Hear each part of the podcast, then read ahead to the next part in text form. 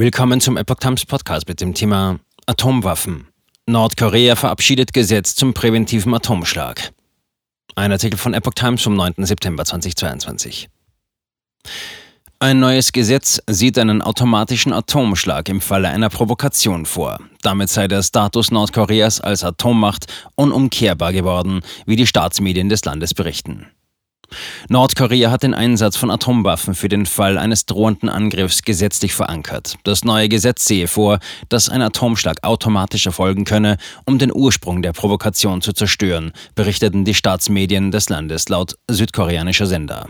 Es wurde demnach bei der Sitzung der obersten Volksversammlung Nordkoreas machtlosem Parlament verabschiedet. Mit dem Gesetz sei der Status des Landes als Nuklearwaffenstaat unumkehrbar geworden, hieß es. Nordkorea ist wegen seines Atomwaffenprogramms harten internationalen Sanktionen unterworfen. Das autoritär regierte Land bezeichnet sich bereits in seiner Verfassung als Atommacht.